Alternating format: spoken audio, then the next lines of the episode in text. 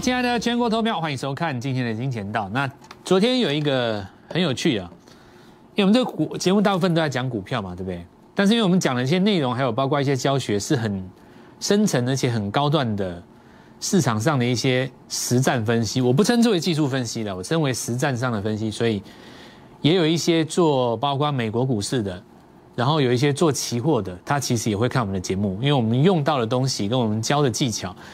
那放出全世界是接准都可以动的。那有一个做期货的朋友就来问我说：“老师，你说向下找买点的概念，他觉得很疑惑，因为做期货的人一般来讲会有多空双向的概念，对不对？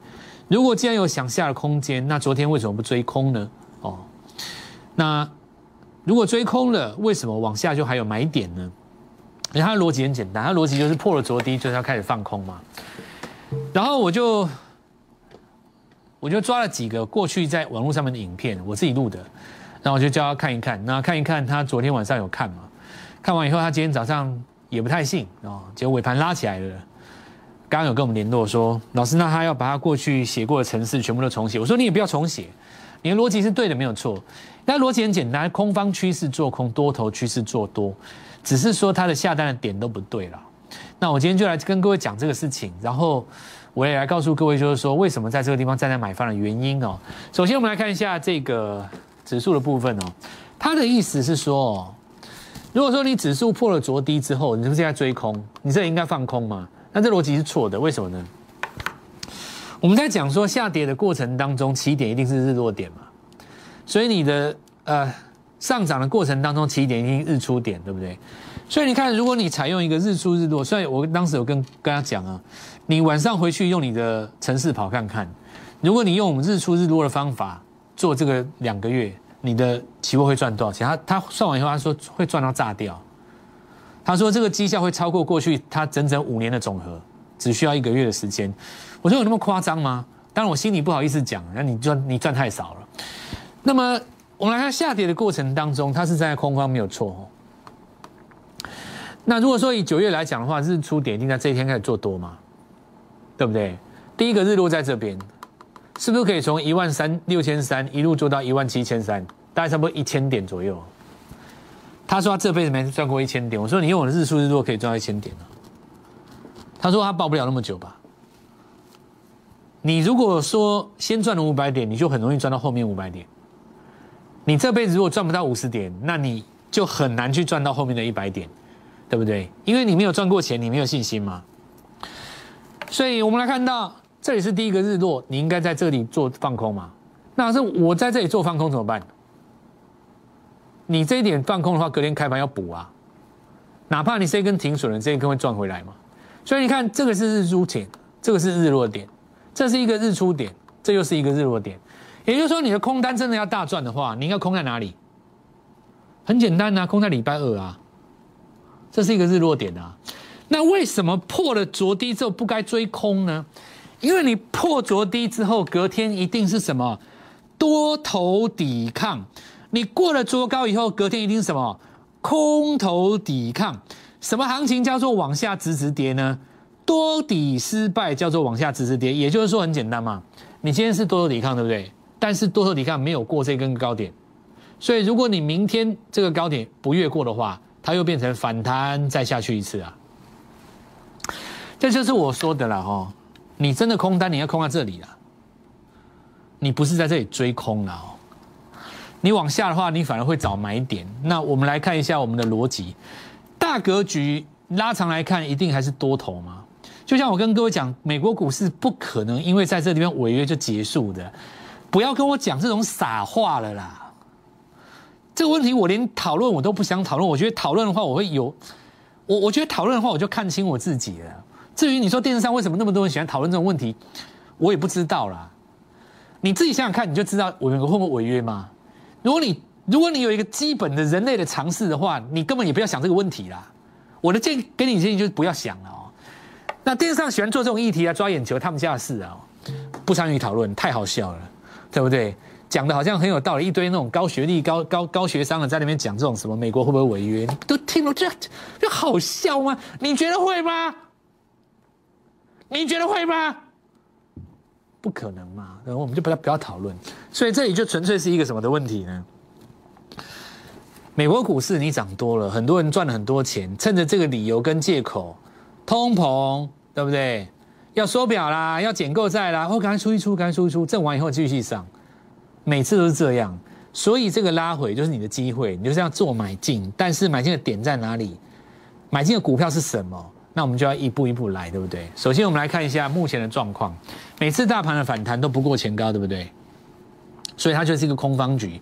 空方局中要做多往下做，你不是去追过高的嘛？这一个基本逻辑，为什么？因为上档，假设这里是一楼，一楼的屋顶是压力，你上不了二楼，你要怎么赚到一层楼？很简单，你去 B one 上来，你就赚到一层楼。所以下沙会有个空间。这里我们用数据来跟各位做说明，这个是礼拜二的时候第一个日落点。那我们来当时的解盘很清楚，证券划波户户狂飙，代表八月是跌的，但是划拨余额存款是增加的，也就是说明了这一波杀下来，很多人是卖股票，但钱没有挪走。假设你挪走去买车买房，存款就不会飙了嘛？假设你在这边抢进，当时这一段九月的行情，你存款也不会飙嘛？那就变成融资余额增加。或者是集保库存增加，不会变成存款增加嘛？所以解读就很简单嘛，让这些资金卖出以后要进场，两个诱因：第一个杀下来，第二个出现新的兴奋主流。在新的兴奋主流没有出现之前，杀下来他们才会买进嘛。所以这一根杀下来就是一个诱因。为什么是一个诱因？很简单，你这一段杀的时候，你这一段没有拉，对不对？那你的卖出成本可能在这里，可能在这里，可能在这里，所以你越接近前面的低点，先前杀出去的资金就越想买回吗？那事实上这个地方有没有量？没有量嘛，杀也不是杀在这里。当时在这个反弹的时候量最大，所以大部分的人都卖在这个地方。你今天只要杀的越低，它的价差就越高。假设你在十块钱卖掉，给你六折到六块，你买不买？你买回来嘛，你就接回来。所以越往下杀，他们想接回来的力道意愿就越强。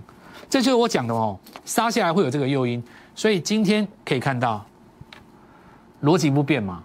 过去就是杀周一周二，拉周四周五，为什么？为什么这边会有买盘？很简单啊，因为你杀下来啦，对不对？我们不是死多头哎，你一定看过什么叫死多头吗？很多老师是一辈子死多头，永远做多的啊。我不是哎，我是有跟你起承转合，跟你什么时候该闪，什么时候叫日落，什么时候要换股。我不是义和团式的喊多哎，你一定遇过那种老师吧？什么叫做义和团？衣服脱掉，告诉你我不怕子弹嘛，买买买买买，一路买，我打死都不卖。有没有看过那种老师？很多啊，还很受欢迎。我告诉你，对不对？你一定看过那种老师啊，很多啊，很多太多了。我告诉你，台积电一定有，联电也有，记忆体也有，被动元件也有，这一波航运肯定有，永远做多，一辈子不卖，一直买，一直买，一直买，一直买，一直买，卖到买到你满肚子脏话，他都继续买，那叫做什么？三个字：死多头，死多头。听不清楚，再讲一次，那叫死多头，一辈子不会买股卖股票的，那叫死多头。我不是哎。我绝对不是哎，我是有跟你起承转合的哦。我是告诉你策略，这个地方叫向下买。我心里很清楚，你高点过不了。我心里也更清楚，你迟早会过。所以交集的最佳策略叫做向下杀，找买点。你迟早会过啊！美国这个笑话而已啊！你骗得了市场上哪一个有资金的？你骗不了的。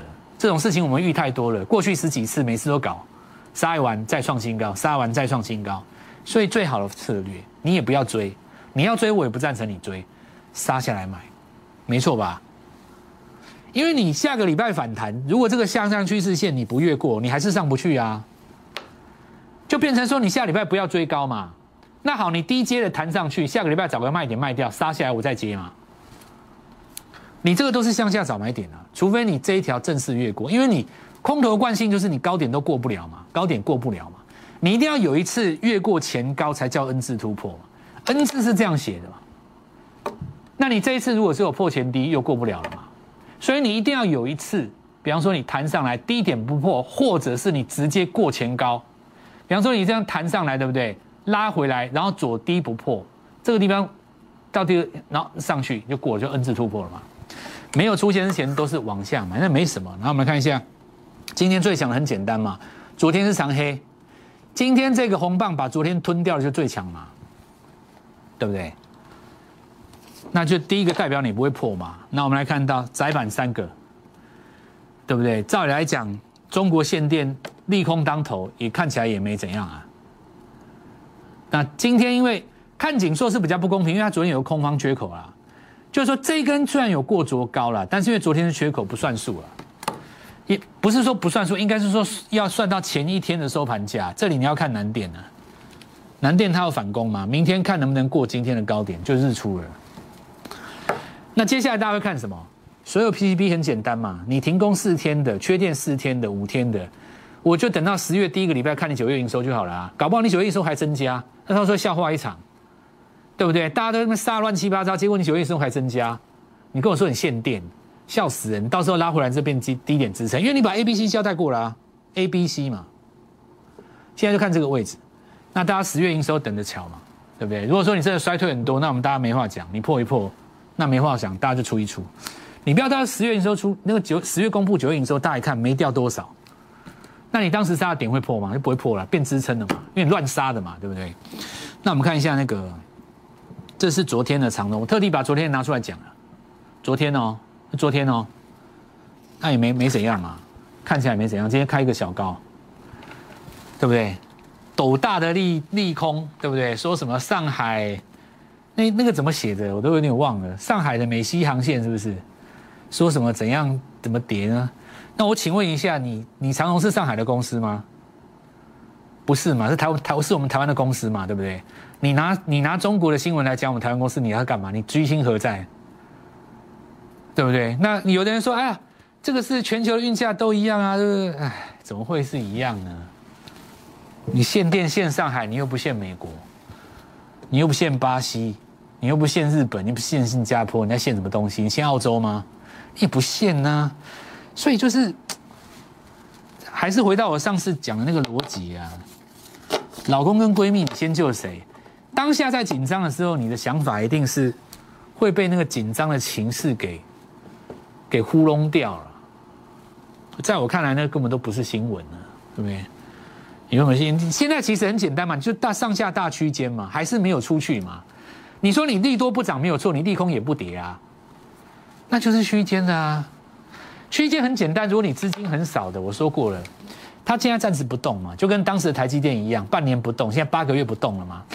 如果你的钱不是说放一层的资金在那边做布局的，你的钱只有三百万，你一定要马上看到绩效，那很简单，换股就好了。我带你养一只股票，价格跟它差不多，有机会再喷倍的，对不对？养起来。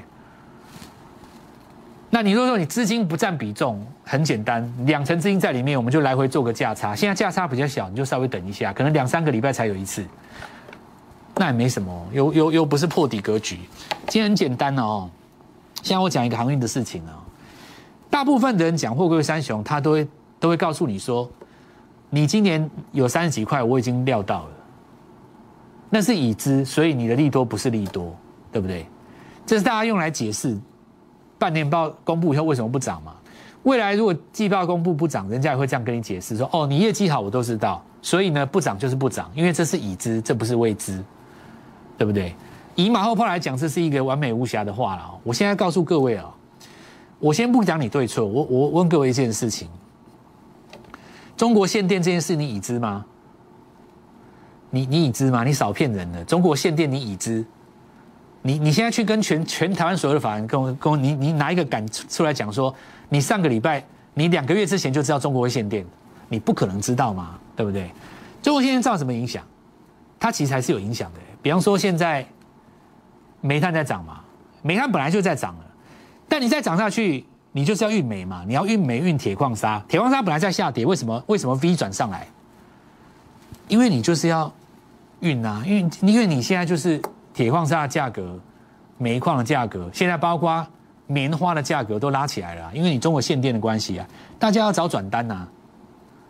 突然之间，大家发现散装航运的需求拉起来了。你不，我我再讲一次哈，你不可能知道中国会限电的，少骗人了。你就算是中共的高层，你都不见得知道。你要极高层，你才有可能知道，对不对？哪怕你中国中国籍的，你都不见得会知道，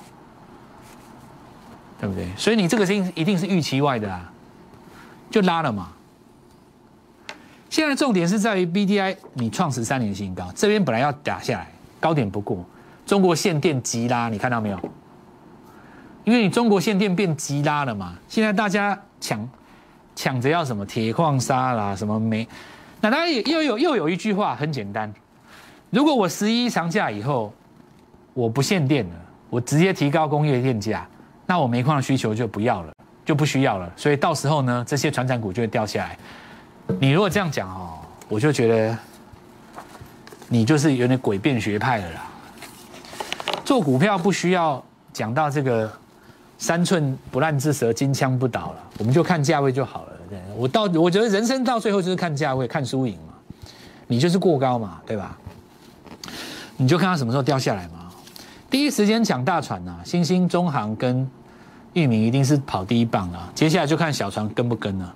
那今天尾盘拉上去，对不对？除了这个域名之外，哦，我们也抢到一一艘新星。那我们看一下尾盘是攻上去的。那明天跟后天重点在这个颈线会不会过了啊？那颈线如果不过的话，一样还是一样大区间，一样哈。散装跟航运就是大区间，哦，高点低点高点低点。那它非创新高哈，这个部分电子级的新应用，那再加上就是说今天涨到塑化嘛，一四五我讲一件事情给各位听啊，我之前有解盘的时候有说为什么当时要抢华夏嘛，对不对？记不记得？因为我说这一根融资大增嘛，我说这个是特定融资，它会拉上去，这跟当时的那个。雅聚一样啊，我说这也是特定融资嘛，这后面有高点，对不对？那是大没没什么人相信我，我拿吉盛给你看，大神就是前天，所以昨天是不是买点？今天涨停板了，没骗你吧？没骗你吧？如果说只是一档交运气嘛，我连续抓那么多档，不是骗你的吧？你说融资厉不厉害？人家就是厉害啊！一根涨停够了，你知道吗？十趴，十趴是什么概念？你一千万一个礼拜抓一根涨停，我告诉你，一百一百万收，三个月也是多少钱？快要一千万呢，怎么不够？我们先进一段广告，稍后下回来。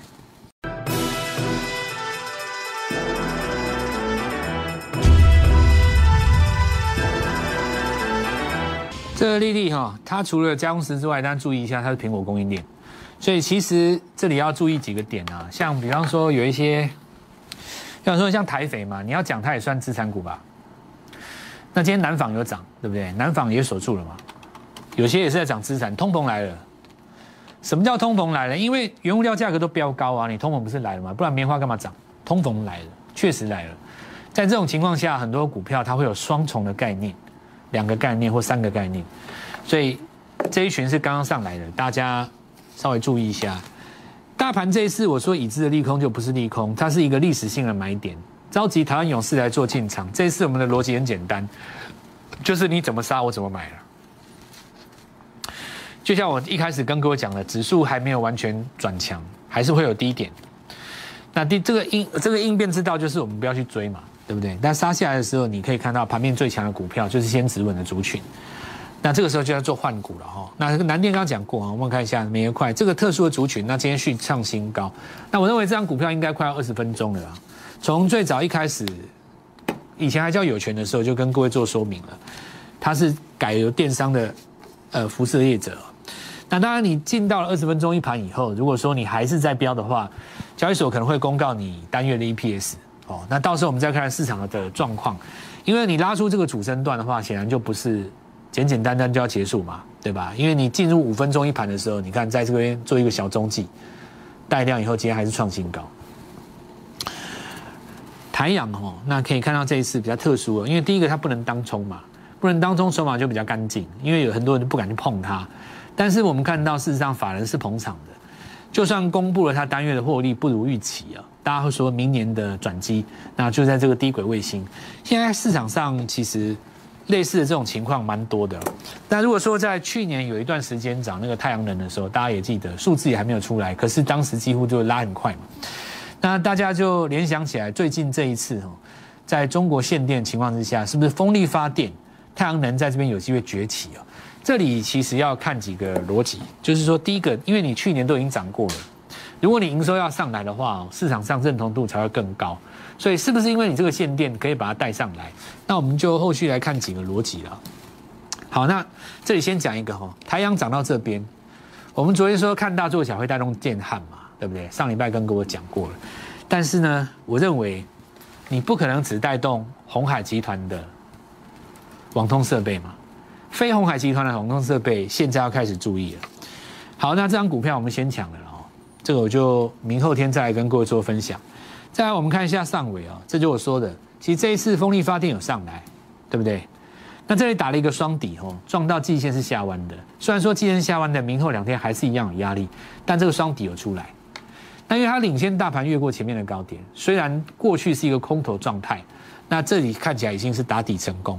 会有打底就有拉回哈，所以上尾四季钢，那这个部分通通都一样哦，底部已经浮现，但是呢，呃，后续来讲还是会有震荡拉回的机会。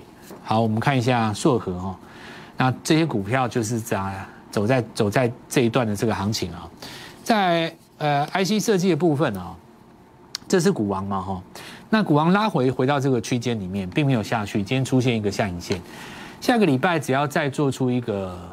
攻高，那只要过前天高点的，因为像这个就过前一天的高点，过前一天的高点，它只要连跌三天，出现一个前一天的高点，那机会就来了。因为这个地方再往上去是要攻五字头嘛。那我们还是再讲一次哈，新贵市场当中此起彼落，但是励志最强了。励志是现在整个新贵市场上的总总总主帅、总元帅啊。那主要是第一个名门正派华硕集团没话讲嘛。如果是以筹码来讲的话，第一个，你妈妈是不得了的集团嘛；第二个，电源管理 IC 完全切到现在主流嘛。而且电源管理 IC 这个东西，注意哦，在这次限电的过程当中，会变成骑兵的状况，其实大家也也可以来做期待。再来就是说，它的价格只有股王的大概八分之一左右。然后呢，现在盘面上最强的都是 IC 设计，大力光虽然是第二名，但是有没有可能被挤到第三名？因为力旺其实跟大地地光越来越接近了嘛。如果前三名都是 IC 借自己的话，其实一旦挂牌会给他更高的评价了哦。那么我们看一下已知的利空就不是利空，这一次历史性的进场点，邀请各位进来几个重点。第一个，买跌打底的股票，我带你进场的秘密武器。第二个，从很多股票在新贵的时候还价格很低的时候就把它养大，一路养到它挂牌为止，趁着大家还不知道。把你不会懂的股蹦动股票来跟我们做换股，那明天带你做进场，好好把握。立即拨打我们的专线零八零零六六八零八五零八零零六六八零八五摩尔证券投顾蔡振华分析师。本公司经主管机关核准之营业执照字号一零九金管投顾新字第零三零号。新贵股票登录条件较上市贵股票宽松，且无每日涨跌幅限制。投资人应审慎评估是否适合投资。本公司与所推介分析之个别有价证券无不当之财务利益关系。本节目资料仅供参考，投资人应独立判断、审慎评估并自负投资风险。